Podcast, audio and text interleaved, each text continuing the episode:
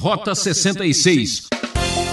Não podemos confundir o Deus do céu com nenhum Papai Noel. Esse negócio de que tudo que a gente pedir né, vai ser recebido, né, como se fosse uma espécie de duende.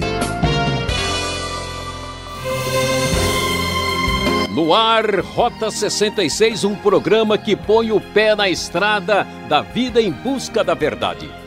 Estamos explorando o livro de Salmos que fica bem no meio da Bíblia.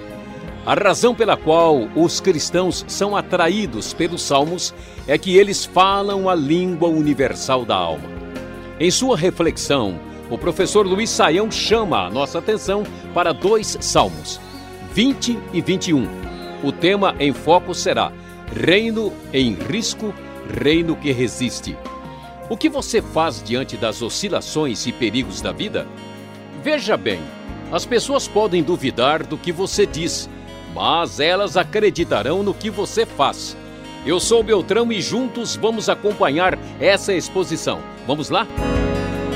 Rota 66, indo adiante no nosso estudo do livro de Salmos. Hoje nós vamos estudar os Salmos 20 e 21. E o tema da nossa reflexão hoje será Reino em Risco, Reino que Resiste.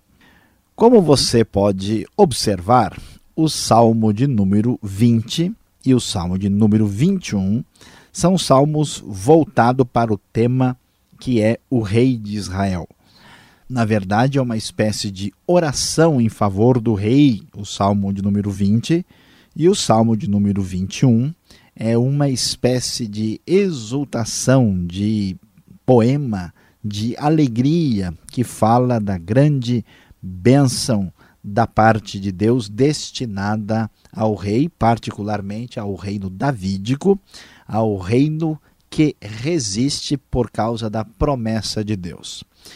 É interessante observar que os dois salmos fazem aqui uma dobradinha, sendo que o primeiro tem um perfil mais, vamos assim dizer, negativo e o outro é altamente ah, rejubilante, regozijante pela vitória dada ao rei.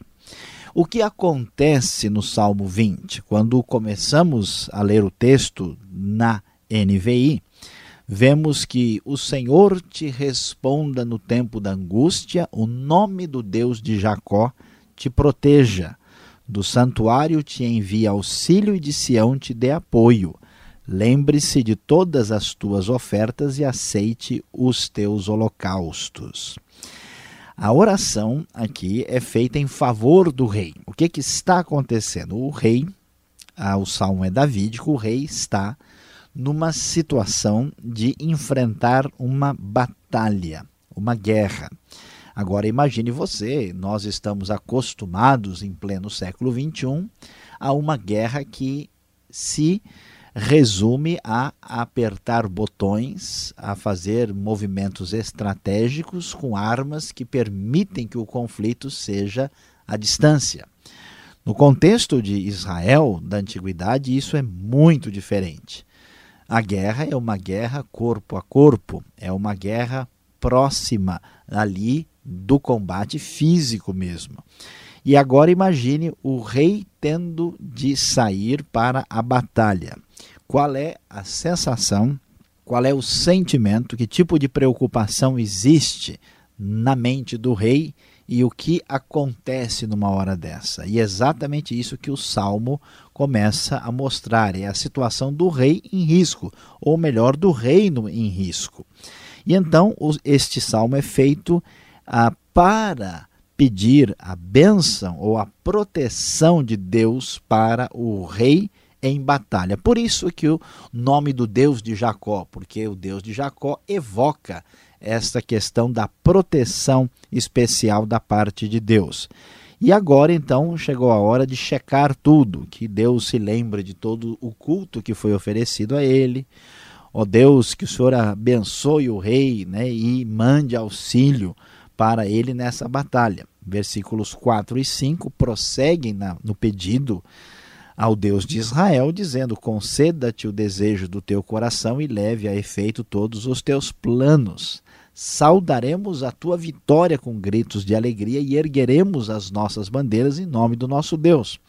Que o Senhor atenda todos os teus pedidos. Então, o salmo apresenta uma espécie de mistura de exclamação de fé, aquela convicção de que Deus dará vitória ao rei e ao mesmo tempo aquele pedido receoso, pedindo que Deus seja bondoso para com o rei. Nesse misturar de sensações, o salmo prossegue com um nível de confiança cada vez crescente. Por isso, o versículo 6 diz: Agora sei que o Senhor dará vitória ao seu ungido, dos seus santos céus lhe responde, com o poder salvador da sua mão direita. E aí o texto do versículo 7, muitas vezes citado e mencionado na comunidade cristã, aqui adquire real sentido quando entendido no contexto. O texto diz: Alguns confiam em carros e outros em cavalos, mas nós confiamos no nome do Senhor, o nosso Deus. Eles vacilam e caem, mas nós nos erguemos e estamos firmes. Aí que vem a questão: qual é a segurança que podemos ter na guerra, na batalha? Qual é a confiança que podemos ter numa circunstância dessa? Naturalmente, todos os reis que batalham acreditam no poder dos seus carros de guerra e acreditam na agilidade dos cavalos que estão usando como montaria. E aqui nós vemos o texto dizendo claramente que o rei ungido por Deus estará seguro ah, pelo próprio Senhor. Nós confiamos no nome do Senhor, o nosso Deus. O poder do rei não residia na força humana, mas sim na salvação e na vitória que vinha da parte do próprio Deus. Aqui vemos que o reino em risco, ele é sustentado pela mão de Deus que protege e abençoa o rei de Israel. E assim, é, o salmo termina no versículo 9 dizendo: Senhor, concede vitória ao rei. Responde-nos quando clamamos, invocando nesta oração a preservação, a proteção e a vitória ao rei antes que ele saísse para a guerra, para a batalha. Deus é o Deus que sustenta o rei no momento em que o reino está em risco. O Salmo 21 começa agora tratando do assunto que é a realeza, que é a monarquia, mas com um enfoque diferente, agora não mais numa situação de risco. O texto da NVI nos diz que o rei se alegra na tua força, ó Deus, como é grande a sua exultação pelas vitórias que lhe dás já mostrando o foco do rei que está já numa situação de vitorioso. Tu lhe concedeste o desejo do seu coração e não lhe rejeitaste o pedido dos seus lábios. Pode ver que há até uma sintonia com o Salmo 20 aqui. Tu o recebeste, dando-lhe ricas bênçãos em sua cabeça, puseste uma coroa de ouro puro.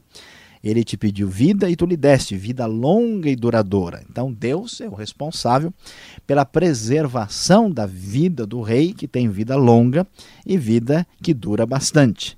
Pelas vitórias que lhe deste, grande a sua glória, de esplendor e majestade, majestade o cobriste. Fizeste dele uma grande bênção para sempre e lhe deste a alegria da tua presença. O rei confia no Senhor, por causa da fidelidade do Altíssimo, ele não será abalado. Então podemos observar no Salmo 21 que esse reino, que muitas vezes está em risco, como vemos no Salmo de número 20, agora aqui aparece como um reino que resiste. Por quê? Por causa da aliança de Deus com Davi, aliança que estabelece o rei que se tornará o rei que inicia a linhagem de uma a sucessão de monarcas que culminará no reinado messiânico cumprido na pessoa de Jesus Cristo, conforme nos apresenta o Novo Testamento. Então, esta ideia de preservação do rei não é apenas do rei, mas é a preservação da dinastia que prossegue. Não é somente a duração longa da vida do rei, mas sim uma fidelidade da aliança de Deus que mostra que esse reino manterá aí a sua condição de abençoado por Deus. E assim, o salmo vai encerrar a sua reflexão nos últimos versículos mostrando como que o poder de Deus manifesta a vitória para com o rei de Israel. Tua mão alcançará todos os teus inimigos, tua mão direita atingirá todos os que te odeiam. No dia em que te manifestares, farás deles uma fornalha ardente. Na sua ira, o Senhor os devorará, um fogo os consumirá. Acabarás com a geração deles na terra, com a sua descendência entre os homens. Embora tramem o mal contra ti façam planos perversos, nada conseguirão, pois tu os porás em fuga quando apontares para eles o teu arco. Deus é o Deus vitorioso que destrói todos os inimigos do rei, do reino davídico, do reino que se estabelece na sua sucessão de monarcas historicamente confirmados até que chegue o rei dos reis na figura messiânica. E o salmo termina no último versículo dizendo: Se exaltado, Senhor, na tua força cantaremos e louvaremos o teu poder. Esses dois salmos nos mostram a dupla experiência que toda pessoa que está numa posição vai enfrentar na sua vida. Alguém que está numa posição de governante, alguém que está numa posição de liderança ou até mesmo no plano político ou de governo. Muitas vezes a posição está em risco. Muitas vezes a ação é de é, bênção divina, a situação é de muita vitória, de alegria e de um desfrutar daquela condição. Observe que o monarca, a pessoa mais importante, aparece aqui numa espécie de grande oscilação, no momento de poder morrer na batalha e ao mesmo tempo sendo abençoado por Deus de forma até mesmo a transcender os limites do tempo. Esta é muitas vezes a nossa situação. Você que está ouvindo e acompanhando aí a nossa reflexão, certamente já tem passado pelos altos e baixos da vida entende muito bem o que é um reino em risco e um reino que resiste. Diante das oscilações, diante das, dos momentos mais duros e difíceis e aterrorizadores, e dos momentos mais vitoriosos e até mesmo permanentes e duradouros de conquistas estabelecidas na vida, uma grande verdade deve permanecer e ser ressaltada entre nós. Entre o reino em risco e o reino que resiste, surge a figura daquele que é o Rei dos Reis e que reina para sempre e que principalmente deve reinar em nossa vida.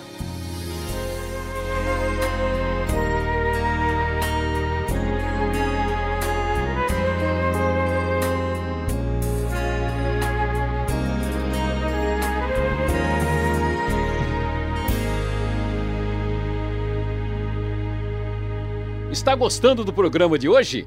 Daqui a pouco o Saião volta para tirar as dúvidas. Rota 66 é o caminho para entender o ensino teológico dos 66 livros da Bíblia. Essa é a série do livro de Salmos, hoje comentando os capítulos 20 e 21. Tema desse estudo: Reino em risco, reino que resiste. Rota 66 tem produção e apresentação de Luiz Saião, redação e apresentação Alberto Veríssimo. Na locução, El Beltrão Numa, realização transmundial. Marque lá nosso endereço. Caixa Postal 18.113, CEP 04626-970, São Paulo, capital. E-mail rota66 arroba transmundial.com.br. E fique agora com as perguntas e respostas.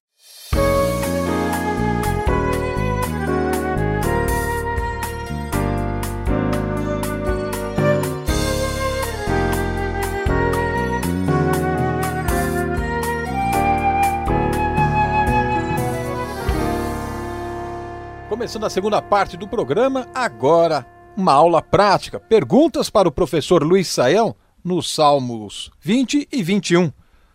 Professor Saião, é correto apl aplicar os textos dos Salmos para a nossa vida prática de hoje?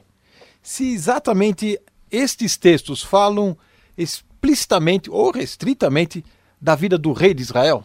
Olha, pastor Alberto, essa é uma questão muito importante, muito séria, porque de fato, se nós entendermos mal essa questão, nós vamos ter consequências problemáticas.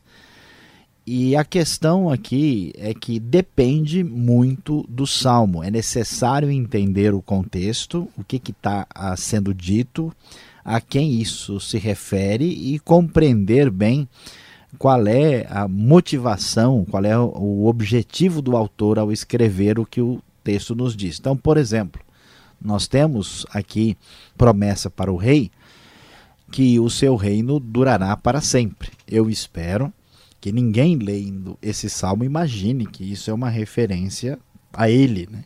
que ele vai ter um reino que vai durar para sempre.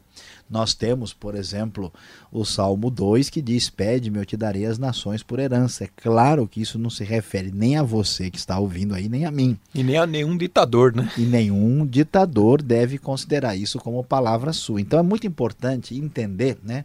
Se nós não soubermos, não identificarmos quem está escrevendo, para quem está escrevendo e por que está escrevendo, certamente nós vamos compreender mal o texto sagrado.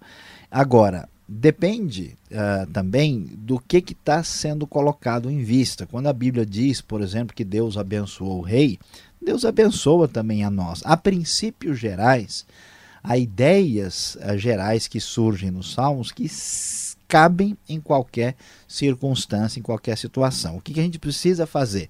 A gente precisa olhar o texto dos Salmos, identificar o contexto específico que é pertinente só ao momento do Salmo, separar isso do que a gente pode chamar dos princípios gerais, da aplicação geral que cabe em toda a situação e contexto, e depois aplicar isso na nossa realidade. Então, aqui, por exemplo, quem está indo para a batalha e para a guerra, que está confiando em cavalo aqui, é o rei de Israel. A promessa de um reino duradouro e eterno cabe ao rei de Israel e tem aplicação messiânica.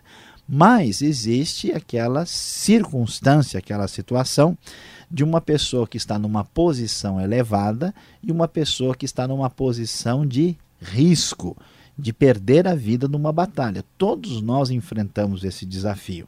E esse desafio, a maneira de lidar com ele, a dependência de Deus nesta circunstância, certamente nós vamos observar nos Salmos e podemos aplicar as oscilações que enfrentamos na nossa vida prática do dia a dia. Então, se soubermos interpretar bem e ter cuidado, nós certamente seremos abençoados aqui. Então, eu faço essa pergunta porque na sua exposição, o verso 4 do capítulo 20 e também o verso 2 do capítulo 21, parece que eles são interligados. Então é verdade que Deus vai conceder todo o desejo do meu coração? Eu já vou fazer uma listinha aqui de pedidos, enviar, porque, puxa vida, hein? Era o que eu queria. Pois é, pastor Alberto, olha bem, a pergunta é muito importante porque ela é sempre feita pela, pela maioria das pessoas. E não podemos confundir o Deus do céu com nenhum Papai Noel. Esse negócio do que tudo que a gente pedir é, vai ser recebido, né, como se fosse uma espécie de duende, né, de lâmpada de, de Aladim, lâmpada de Aladim, né, de coisa mágica, não é verdade. Por que que o texto está dizendo aqui conceda-te o desejo do teu coração e leve a efeito todos os teus planos? Porque o rei está saindo para a guerra. Ele vai enfrentar o inimigo. O desejo do coração dele é que ele seja vitorioso consiga derrotar os inimigos e volte com vida e em paz para a casa. Esta é a realidade. Então ele não está dizendo que o rei está né, querendo visitar os fiordes da Noruega. E nem que o rei está querendo construir uma estação espacial em Marte. Ninguém pode imaginar, tentar tirar daí que desejo do coração é tudo que a pessoa quiser e desejar. E mesma coisa para ah, o versículo 2 do capítulo 21. É importante observar que uma das maneiras muito importantes e essenciais para entender o texto bíblico é a gente fazer a leitura do texto lendo e comparando com textos que são paralelos a esse a mesmo assunto. Então, Jesus mesmo nos ensinou a que Deus não irá atender a nenhum pedido perverso. Nós temos, por exemplo, lá em Tiago, a ideia de que a gente pede e não recebe porque pede mal, para gastar no seu próprio prazer. E graças a Deus que Deus não concede todos os nossos desejos, porque muitos deles não são bons. Então, essa ideia de que se a gente né, pede e então, porque nós somos cristãos e Deus é o nosso Pai, a gente pode pedir o que quiser. Mas pedindo com fé. É, pois é, mas dentro daquilo que Deus estabelece, do que Jesus ensinou, tem que ser de acordo com a sua vontade. E pedir em nome de Jesus significa pedir de acordo com Jesus. Então, se fizermos um pedido fora desse foco, graças a Deus, não seremos atendidos. Muitas pessoas pensam, ah, falou em nome de Jesus, parece que é a fórmula mágica, né? Então tudo serve, né? É, não é esse o significado do versículo, né, de acordo com a interpretação correta de João 15. Tá certo. Você por duas vezes mencionou o rei que vai à batalha com carros, cavalos, e o verso 7 do Salmo 20 fala que uns confiam em carros, outros em cavalos, nós, porém, nos gloriaremos. Mas tem outras traduções, e a NVI ela é bem diferente nesse ponto, não é? É verdade, e aqui o texto né, precisa ser entendido. Alguns confiam em carros e outros em cavalos. E aí vem o desfecho do versículo que diz o quê? Algumas versões dizem, mas nós faremos menção do nome do Senhor. A tradução fica sem sentido, né? Um confia em carro, o outro confia em cavalo e nós faremos menção. Como assim? E daí? Como se fazer menção pudesse contrastar com confiar no carro e no cavalo. Literalmente, o texto hebraico uh, traz uma palavra que significa nós nos lembraremos do nome do Senhor nosso Deus, o que também literalmente não traz muito sentido. Por isso as traduções ah, variam um pouco. Outras trazem uma ideia de gloriar-se, ah, outras trazem uma ideia, uma, uma, ideia de que a nossa nosso orgulho, nossa força está no nome do Senhor Deus. O sentido, né, o, que, que, o que, que o salmo traz? O salmo é marcado por um tipo de poesia que é chamado de poesia uh, de paralelismo. Né? As ideias estão lado a lado. Então, o que, que aparece na primeira parte? Aparece que alguns confiam em carros, mas nós, o texto é bem claro, né? a ideia aqui é, é, é o que a gente chama de adversativa, uma ideia que estabelece né, uma oposição entre a primeira a parte do versículo e a segunda, mas nós, ao contrário, fazemos o quê? Colocamos a nossa confiança no nome do Senhor Deus. Então, o sentido específico do termo hebraico aqui nesse versículo está na ideia de colocar a sua confiança, de firmar aí a sua segurança no nome do Senhor Deus. Pode haver uma variaçãozinha de tradução, mas a ideia é essa. Agora, quando nós temos uma tradução do tipo nós nos lembraremos ou faremos menção, a tradução fica enfraquecida, perdendo o seu sentido contextual. Por isso, ele veio corretamente e diz: Nós confiamos no nome do Senhor o nosso Deus. Ainda mais uma pergunta, eu sei que o nosso tempo está terminando. O salmista ele afirma que Deus o ajudará, ajudará o rei a partir do seu santuário. Como assim? Está aqui no verso 2, isso do Salmo 20. Como é que do seu santuário Deus vai. Pois é, pastor Alberto, aqui nós devemos entender a mentalidade do Antigo Testamento. Né? Havia ah, um santuário, é, que era o santuário base, né? De Israel, onde ficava ali o tabernáculo. Depois nós vemos que Davi mesmo faz um tipo de santuário onde ele leva a arca para Jerusalém e ali eles passam a, a adorar ao Senhor. Mais tarde é construído o templo mesmo de Salomão. E os estudiosos que estudam os salmos, muitos acreditam que esses salmos são literalmente escritos por Davi. Outros estudiosos acham que talvez seja um salmo escrito ao estilo de Davi, em homenagem a Davi, podem referir-se a um período um pouco posterior. Mas de qualquer maneira, ah, o que acontece é que a ideia é que Deus está presente de maneira diferente na arca, no tabernáculo, no templo, no santuário. Como ali é a casa de Deus, a morada do Altíssimo, se espera que, que de lá Deus envie o seu auxílio, a sua ajuda. Por isso o texto diz né, que o do santuário te envia auxílio, de Sião, que é de Jerusalém, te dê apoio. Essa é a ideia. O Novo Testamento vai revolucionar essa ideia, dizendo que Deus não está mais limitado a um conceito espacial, né, que agora, através de Cristo Jesus, pelo Espírito, ele habita em nosso coração e o seu auxílio está absolutamente disponível em qualquer momento, qualquer circunstância. Sael, foi muito boa a nossa conversa aqui, gostei, muito obrigado. E você que está vivendo em risco ou está difícil resistir, Fique ligado, o pastor tem uma palavra para você.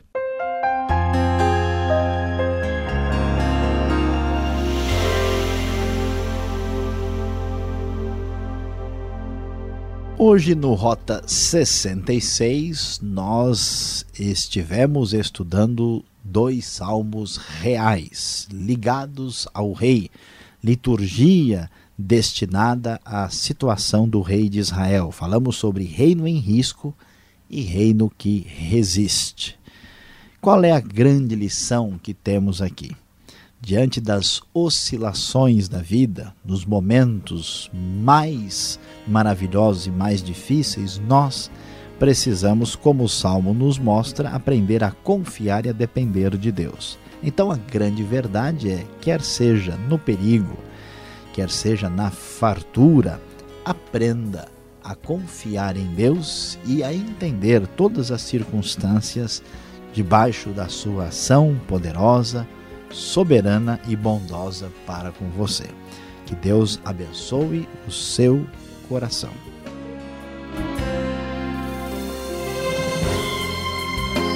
Fechamos aqui mais um programa Rota 66 com volta nessa sintonia e horário com a série Salmos. Não perca! Trabalhos técnicos de Paulo Batista. Mais informação pelo site transmundial.com.br. Deus te abençoe e até o próximo programa.